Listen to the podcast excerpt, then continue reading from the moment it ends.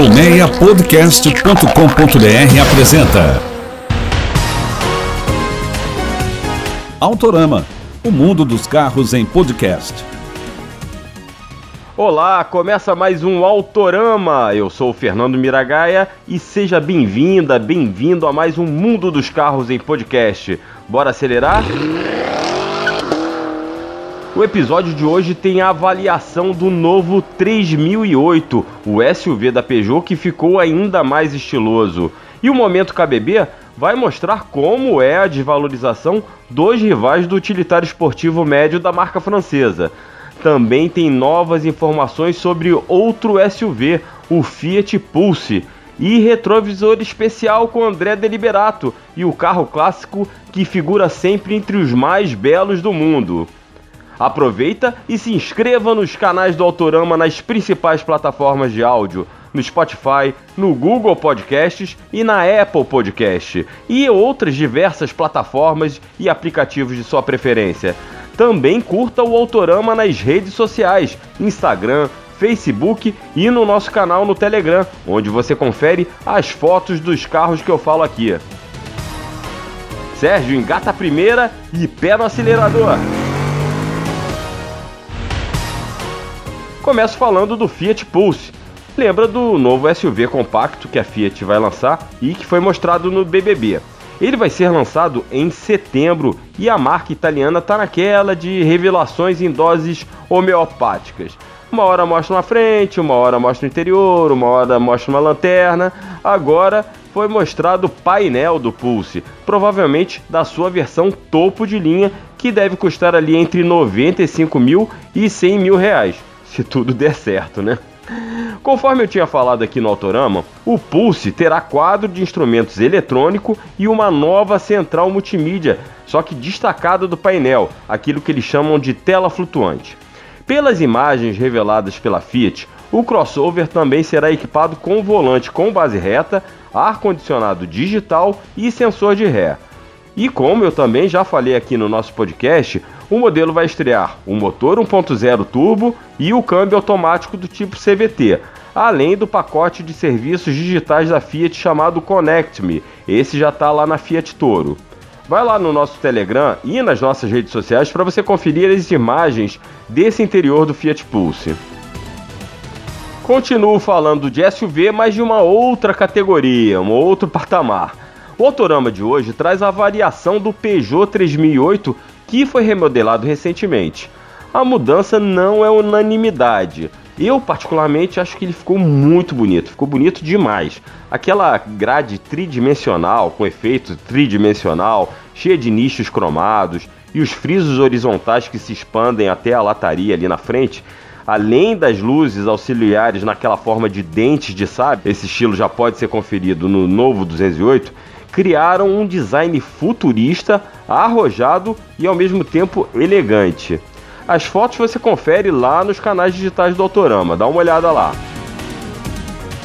Só que o Peugeot 3008 não manda bem só no desenho não. A mecânica não mudou nessa linha 2022, só que ele continua como um dos melhores SUVs para dirigir do mercado, não é exagero. O motor é o 1.6 THP Turbo de 165 cavalos, também conhecido, e que garante um desempenho bem legal para o 3008. O carro acelera bem e dentro da cabine é tudo muito justinho, dentro daquele conceito também de iCockpit, que ajuda bastante. Né? O quadro de instrumentos eletrônico fica mais à frente, a direção mais destacada, mais perto do, do motorista, e essa direção no estilo manche, com as partes de cima e de baixo retas, que fazem parecer que você está numa nave mesmo. Na cidade, o conforto é garantido pelos bancos com ótima densidade e que se acomodam bem ao corpo. Na versão GT Pack, a topo de linha que eu dirigi, o revestimento é de alcântara e ainda tem ajustes elétricos e massageadores nesses bancos. A suspensão também tem boa calibragem para encarar os buracos e as imperfeições. Na estrada, o carro revela seu bom comportamento dinâmico. A rigidez da carroceria se mostra eficiente nas curvas, a direção é bastante precisa, para onde você aponta o carro obedece e a estabilidade é sensacional. Na reta ainda tem o assistente de faixa, que caso você se aproxime da outra pista sem dar a seta, emite um aviso luminoso no painel e dá aquela forçadinha no esterçamento do volante para o sentido correto. O motor rende ainda melhor na rodovia. Verdade que há uma imprecisão do câmbio automático de seis marchas ali entre a terceira e a quarta, dá uma, um solucinho, uma, uma indecisão, vamos dizer assim.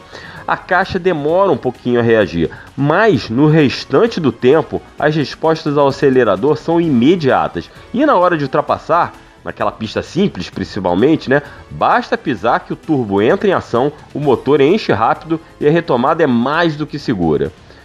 Tem ainda o modo de condução esporte. O motor trabalha em rotações um pouco mais altas e a transmissão fica um pouco mais ágil nas mudanças. Também estica e pontua as marchas com pequenos tranquinhos para deixar a direção bem mais divertida. Os outros modos de condução são o normal e o eco. O bom é que na estrada o 3008 se mostrou econômico em qualquer situação. A 110 km por hora, o contagiros não passa das 2.000 RPM e o consumo chegou a 15,6 km com 1 litro de gasolina no modo normal. No modo esporte não bebeu tanto não, ficou perto dos 15 km por litro. Na cidade, o Peugeot bebe um pouquinho mais, fica ali na casa dos 10 km por litro, 9 km por litro, dependendo aí do tráfego que você pega. O isolamento acústico também merece elogios. Nem se ouve barulho do lado de fora, mas se você ouvisse, o sistema de som da marca francesa Focal, aportuguesando, tá gente, é um espetáculo à parte. O som é puro, de alta definição e proporcionado pelo conjunto de 515 watts de potência e 6 alto-falantes. E esses alto-falantes, olha, as caixas lá têm molduras douradas, chique. Como nem tudo são flores, a nova central multimídia com tela de 10 polegadas que equipa essa versão GT destoa. O display é o máximo, né? Com você tem uma boa visualização, mas as operações são pouco intuitivas e as respostas aos comandos táteis ou mesmo nos botões abaixo da tela são bastante lentas. Na parte do acabamento interno e de equipamentos, tudo numa boa.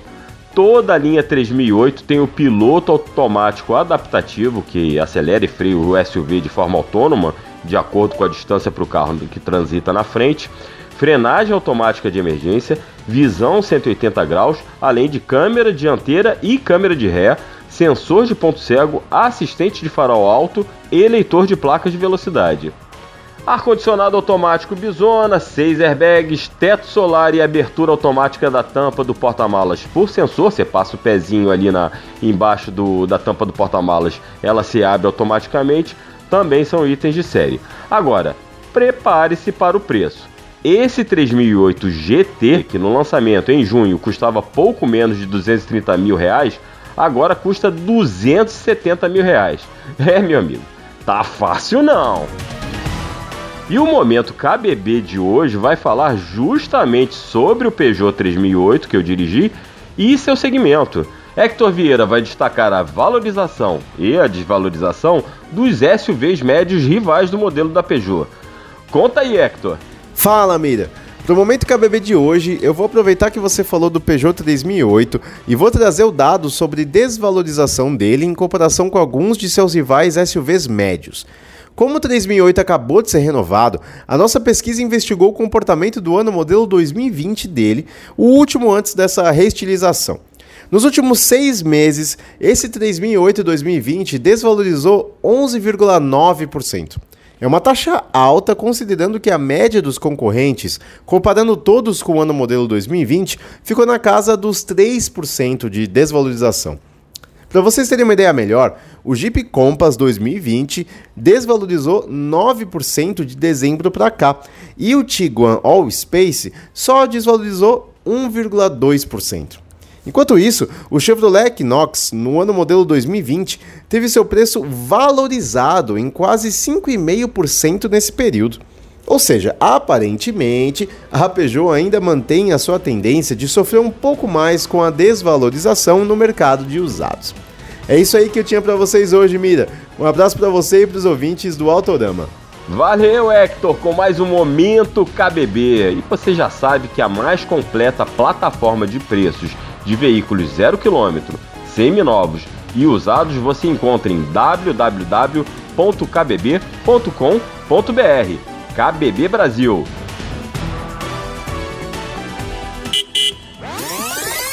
Hoje é dia de retrovisor especial carros clássicos com André Deliberato. E hoje meu amigo André fala de um dos carros mais bonitos produzidos pela indústria automobilística. E não sou só eu que acho isso não. 10 em cada 10 listas de carros mais bonitos da história, esse carro aparece. André, seja bem-vindo a mais um Autorama e conta pra gente aí que carro é esse. Meu amigo Miragaia, tudo bem? estou falando hoje o tema do retrovisor especial Carros Clássicos é nada mais, nada menos que o Jaguar E-Type. E você falou que ele aparece em 10 de 10 listas de carros mais bonitos. Ele aparece normalmente na primeira colocação, né? Também é, minha opinião, ele é um dos carros mais bonitos da história. E eu vou lembrar vocês hoje que o E-Type ele já foi chamado de XKE nos Estados Unidos e de V12 em alguns outros mercados. É um modelo extremamente luxuoso, esportivo e clássico, fabricado entre 1961 e 1974 em carroceria coupé e conversível. E nesse tempo foram mais ou menos 70 mil unidades, um pouco mais, e diversos, para não dizer muitos, prêmios de requinte e de design, claro. Olha, Mira, eu vou até ser um pouco ousado agora e pedir para quem está ouvindo a gente abrir o Instagram lá do Autorama e ver o post que a gente fez com as fotos do E-Type. Dá uma olhada, segue o Autorama se você ainda não segue e repara nas linhas do carro, nas curvas. E agora a gente tem que concordar junto com todo mundo aqui que está ouvindo. Não tem como não se encantar com o desenho, com a sedução desse carro, que é muito charmoso, mesmo depois de 60 anos do lançamento da primeira unidade lá em 61. Agora, André, é, esse carro é muito raro no Brasil. Ele é lindo, mas ele é muito raro no Brasil, né? Conta um pouquinho pra gente como é que é, é esse carro aqui no nosso mercado brasileiro. É, Mira, o E-Type no Brasil é uma outra realidade, né? Hoje você não encontra o um modelo inteiro, impecável, super restaurado, super conservado, por menos de 700 mil reais. Isso eu tô falando nos sites de compra online, né? Existem muito poucos, para ser sincero, dá para contar em uma mão só a quantidade de E-Type que você acha. E você até encontra em lojas na rua, né? principalmente em São Paulo, no Rio de Janeiro, talvez você também encontre. Mas aí o preço desses carros nas lojas é ainda mais caro. Para ter noção, para se ter uma noção, o F-Type, que é o carro atual da Jaguar, o sucessor espiritual do E-Type, custa muito mais barato que um E-Type daquela época. Agora, se grana não é a preocupação, se grana não for problema para você que está ouvindo, eu vou deixar uma dica.